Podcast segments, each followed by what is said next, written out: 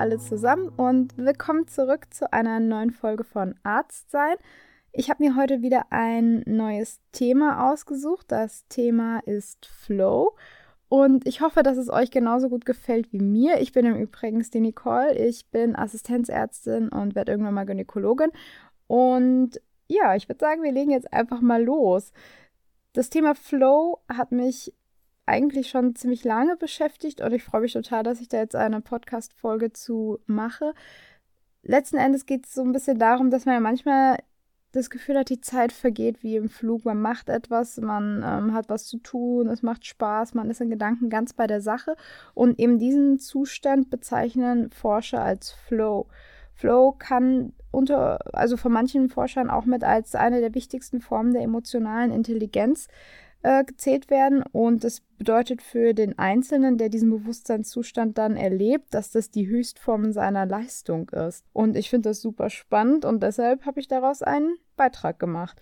Denn wenn wir alle mal ganz ehrlich mit uns sind, etwas mehr Flow bei der Arbeit würde uns wahrscheinlich schon ganz gut tun. Schon allein, wenn man beispielsweise die Schlagwörter Ärzteblatt und Überforderung im Alltag bei Google eintippt, dann erscheinen zahlreiche Artikel und die ja sozusagen unser Arbeitsleben widerspiegeln und ähm, ganz gut darüber berichten. Und äh, ja, ich habe zwar eine relativ kurze Arbeitserfahrung, aber ich denke, es ist durchaus schon vorgekommen, dass ich über mehrere Stunden auf den Beinen war, dass ich Patienten untersucht habe, Labore kontrolliert, Befunde dokumentiert habe und einfach unter wahnsinnig viel Zeitdruck keinen Moment für eine Pause hatte oder für den Gang zur Toilette. In meiner aktuellen Klinik gibt es zu dem Thema auch eine Art Running Gag, also zum Gang der Toilette. Und zwar hat mein Chef einmal, als ich noch ganz neu im Team war, einen Artikel aus einem Frankfurter Blatt vorgelesen, in dem eine Kollegin aus der Uniklinik geschildert hat, dass sie manchmal zum Essen auf die Toilette gehen würde.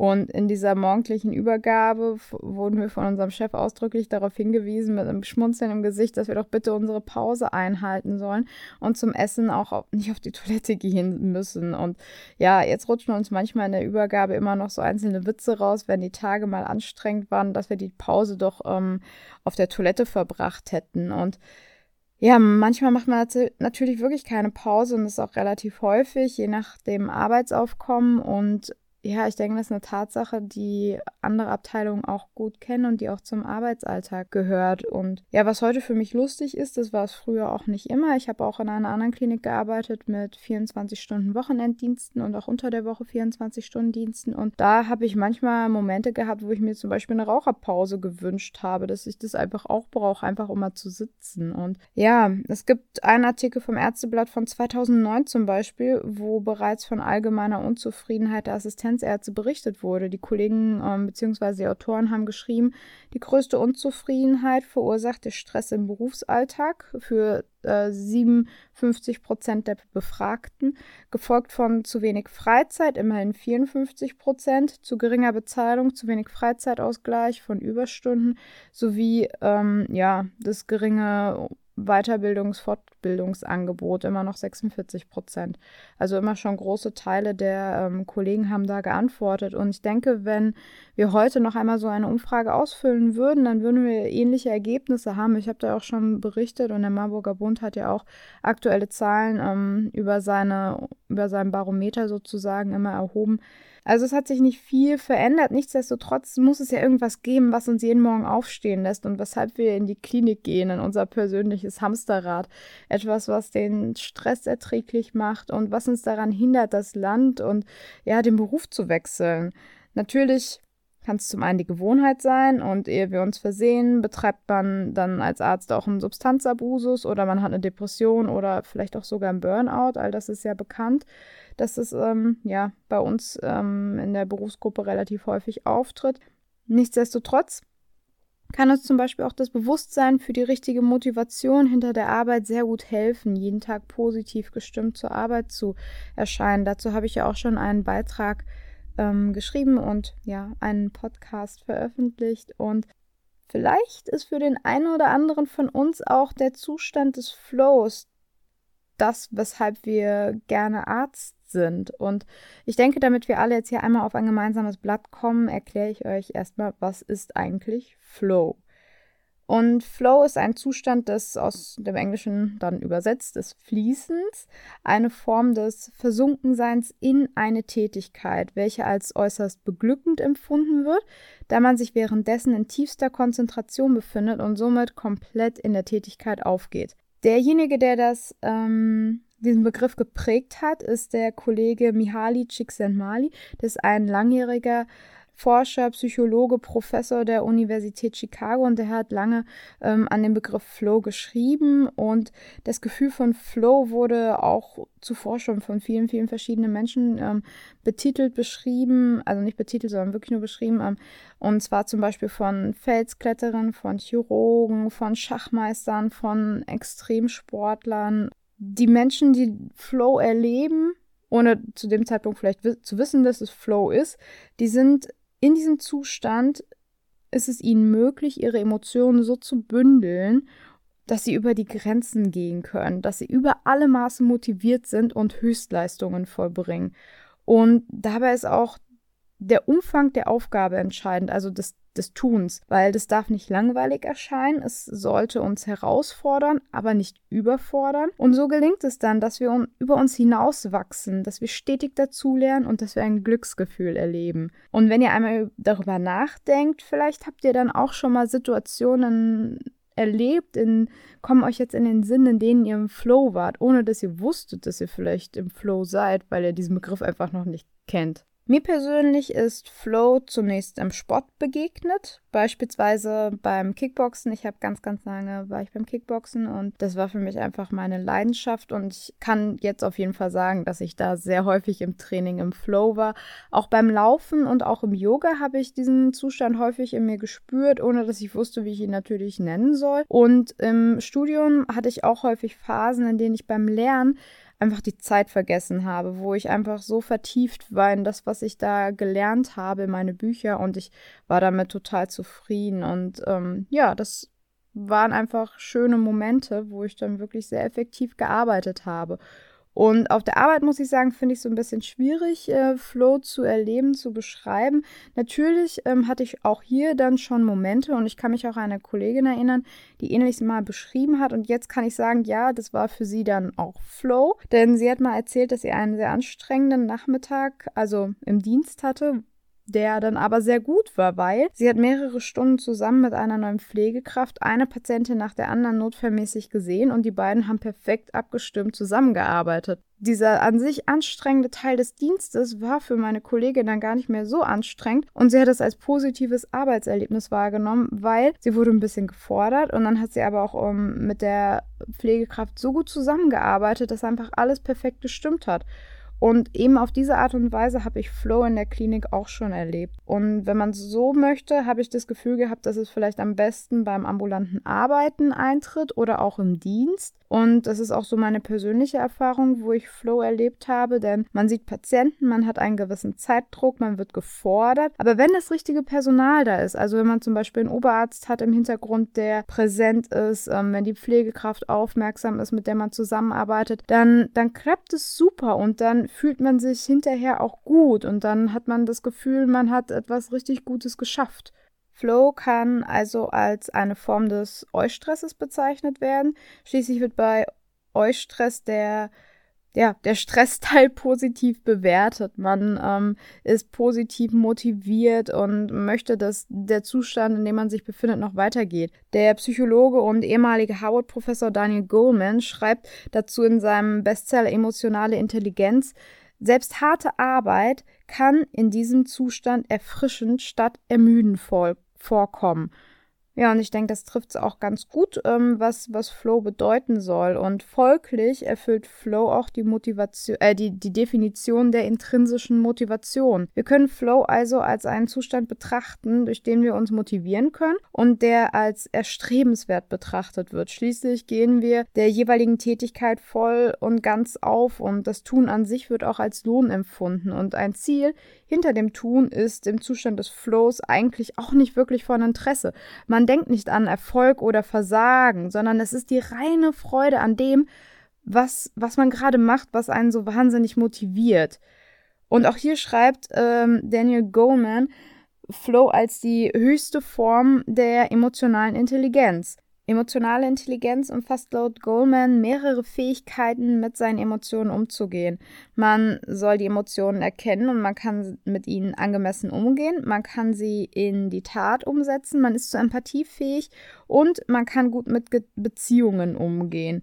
Und Flow beschreibt den optimalsten Zustand in einer Tätigkeit und um diesen zu erreichen, bedarf es eben auch eine perfekte Lenkung der Gefühle, denn mit Langeweile und Angst ist laut Definition von Mihaly Csikszentmihalyi kein Flow möglich. Für Daniel Goleman wiederum steht fest, dass die Fähigkeit, die Emotion auf ein produktives Ziel, Ziel zu lenken, das ist eine übergeordnete Fähigkeit. Ob wir Wege finden, in den Zustand des Fließens einzutreten und dadurch höhere Leistungen zu erzielen, in jedem Fall zeigt sich, dass die Emotion ein effektives Handeln an, einzuleiten vermag.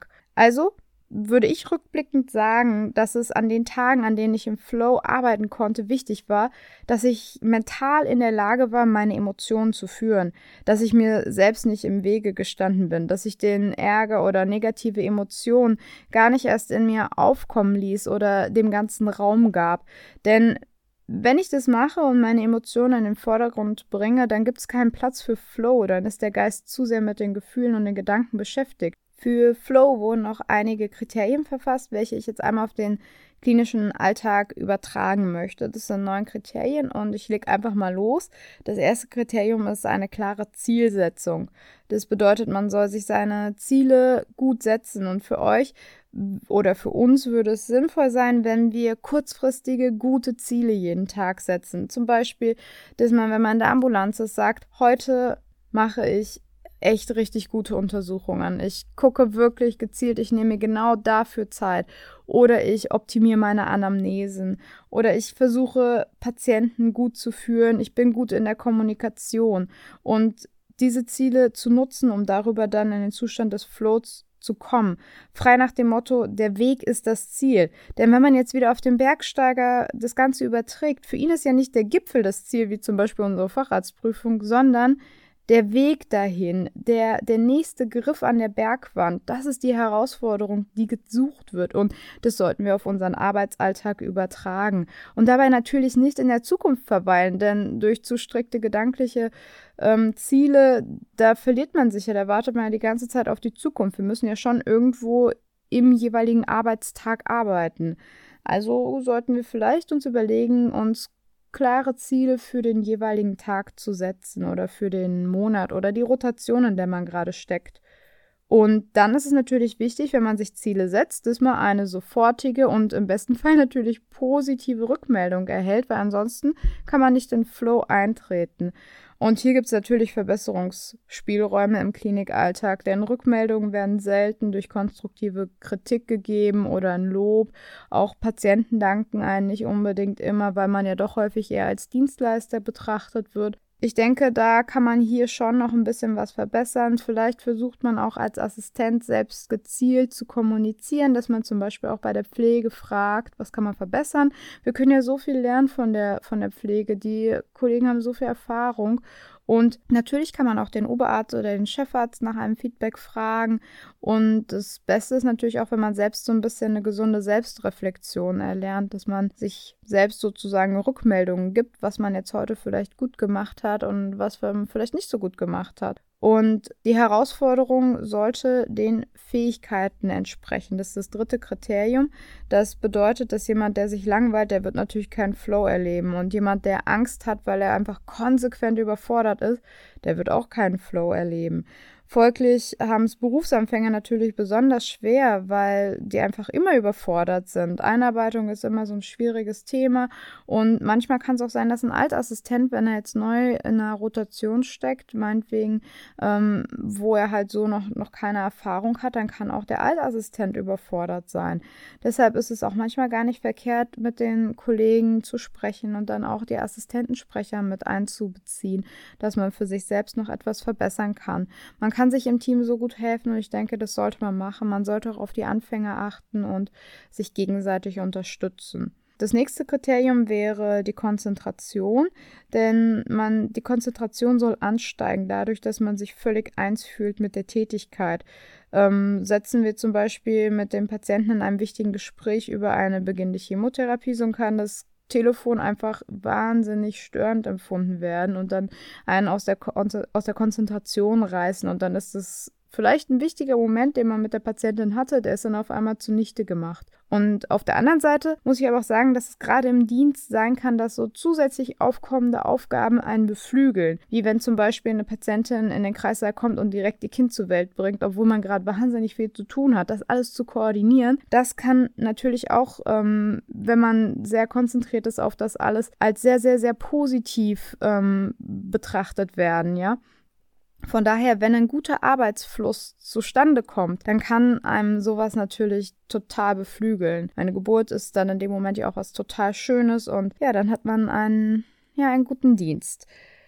Dafür ist dann natürlich auch eins weitere wichtig. Das nächste Kriterium ist, dass man im Hier und Jetzt ist, dass man in die Gegenwart eintritt. Das bedeutet dann, dass man den Ärger von der Übergabe am Morgen, wo dann vielleicht ein Feedback vom Chef gegeben wurde, dass man das halt nicht weiter beachtet oder auch seine persönlichen Probleme dann außen vor lässt, ähm, nicht gar nicht mit in die Klinik nimmt und natürlich auch von der Klinik die Dinge nicht mit nach Hause nimmt im besten Fall und wir auch nicht in der Zukunft verweilen, sondern dass wir mit unseren Gedanken ganz im Hier und Jetzt sind, eben auch ein Moment der Achtsamkeit erfährt. Hier ist die Achtsamkeit also wieder ein, ja, ein wichtiger ein wichtiges, äh, ein wichtiges Attribut. Dann ein weiterer Punkt ist auch ein sehr, sehr wichtiger Punkt, und zwar geht es um die Beherrschung der Situation, denn der Bergsteiger muss natürlich die Situation richtig einschätzen und er muss die Situation auch erfahren genug handeln können. Und das ist natürlich in der, schwierig, äh, in der Klinik manchmal sehr schwierig, wenn man zu wenig Erfahrung hat. Gerade als Assistenzarzt ist man dann auf Mithilfe eines Oberarztes angewiesen. Und wenn der dann nicht immer verfügbar ist, weil die Personaldecke zu dünn ist beispielsweise, dann kann der Arbeitsalltag sehr, sehr schnell zu einem negativen Erlebnis werden. Darüber hinaus betrifft das Kriterium auch das eigene Selbst, ja eigene und eigene Gedanken und Emotionen sollen natürlich auch für den Zustand des Flows gebündelt sein und auch kontrolliert in der Tätigkeit aufgehen. Und das bedeutet dann, wenn man wirklich in dem Moment ist, und achtsam ist und die Gedanken bündelt, dass man dann auch eine Veränderung des Zeitgefühls erfährt, dass die Zeit um einen herum verfließt, dass man sie ganz anders wahrnimmt. Und ich denke, das ist auch eins der Kriterien, was man am besten nachvollziehen kann vom Flow. Und wenn die Zeit ver vergeht, wie im Flug, und wenn man einfach nur das macht, was man gerade macht, dann setzt auch das eigene Ich-Bewusstsein aus. Dann sind eigene Bedürfnisse gerade nicht wichtig, weil man möchte einfach immer weiter, weiter, weiter und und ähm, ja, man ist so konzentriert bei der Sache, dass das eigene Privatleben für den Moment vielleicht in den Hintergrund gerät. Ja, da ist natürlich wichtig an der Stelle, dass die eigenen Werte, die man vertritt, auch mit der, Wert, mit der Wertigkeit, mit den Werten der Organisation, so Pi mal Daumen über, übereinander stimmen. Weil ansonsten, ähm, wenn man seine Arbeit er erfüllen will und die Arbeit passt überhaupt nicht inhaltlich mit den Werten überein, mit dem, was man selbst sich wünscht, dann kann das natürlich nicht funktionieren. Ja, und was ist der letzte Punkt? Ähm, das letzte Kriterium ist, wenn dann alles läuft und man den Flow erlebt und den anstrengenden Tag hinter sich gebracht hat. Wer empfindet denn dann nicht ein höheres Selbstwertgefühl am Ende? Natürlich bedarf es für diese Empfindung auch eine gute Portion Selbstreflexion, aber genau das ist dann ja auch wieder das, was uns so positiv zurückkoppelt, dass der Tag und dass die Tätigkeit so gut für einen war. Dann bleibt jetzt eigentlich noch zu klären, wenn es an Flow so viel positive Aspekte gibt, gibt es vielleicht auch Nachteile. Und natürlich liest man zum Thema Flow, dass es möglich sein kann, dass man in eine Sucht hineinfällt. Bei Extremsportlern und Computerspielern kann ich mir das auf jeden Fall sehr, sehr gut vorstellen. Ich denke, ihr auch, dass dann man tatsächlich in eine Sucht hinein gleitet, weil man einfach immer wieder diesen Zustand erleben möchte. Ich glaube aber, wenn wir realistisch sind, auf der Arbeit wird uns das nicht unbedingt so erfahren. Also ich denke, wir sind doch alle ganz gerne zu Hause. Die Arbeit ist schön, aber ich glaube, wir verbringen auch gerne unsere Zeit mal anders und tun etwas für uns. Auf der anderen Seite, wenn man als Chirurg tätig ist, tätig ist und wirklich seine Arbeit am Patienten ähm, über alles liebt, dann kann ich mir auch gut vorstellen, dass gerade das Operieren etwas ist, was manche Kollegen sehr fesselnd tut. Ich finde es also sehr, sehr nachvollziehbar, dass ein so positiv empfundener Zustand dann als maximal erstrebenswert betrachtet wird und man ihn immer, immer wieder erleben möchte. Und so, so beschreibt es der Herr Csikszentmihalyi auch als eine positive Sucht. Andere beschreiben es auch als Leidenschaft oder als Sehnsucht. Der Wagnisexperte Siegberg Warwitz beschreibt es mit diesen Worten. Ja, dann bin ich auch eigentlich schon so beinahe fast am Ende. Was können wir also tun, um als Arzt erfüllender zu arbeiten, erfüllender Arzt zu sein? Ich glaube, dass wir uns in der Klinik einen Gefallen tun, wenn wir häufiger im Flow arbeiten, denn Flow versteht sich als Teil der intrinsischen Motivation und zählt zu einem positiven Stresserlebnis. Und wenn die Kriterien für Flow erfüllt werden und die Umstände passen, dann steht dem positiven Erlebnis beim Arztsein ja auch gar nichts mehr im Wege. Wir müssen nur aufpassen, Flow kann natürlich nicht kontrolliert her herbeigeführt werden und es geschieht einfach, wenn die Umstände passen. Flow kann uns also auch dann immer wieder helfen, neue Herausforderungen zu suchen und an ihnen zu lernen und sich damit weiterzuentwickeln. Ja, und damit denke ich, bin ich auch an einem ganz schönen Abschluss gelandet. Was haltet ihr von Flow und den dahinterstehenden Ideen? Habt ihr das vielleicht auch schon mal erlebt? Ihr könnt euch wie immer total gern bei mir melden und ähm, Fragen und Rückmeldungen zu dem Thema ähm, geben, schreiben Schreibt mir einfach auf Instagram, da heiße ich Arztsein oder per Mail an nicole.arztsein.com. Und ich, ja, ich hoffe, ihr habt jetzt wieder einen guten Start in die Woche und vielleicht erlebt ihr ein bisschen Flow, vielleicht nicht unbedingt dann auf der Arbeit, sondern auch privat, aber es ist ja schon mal ein guter Anfang. Habt ganz, ganz viel Spaß dann auch beim Arzt sein und bis ganz bald, bis zum nächsten Mal. Tschüssi.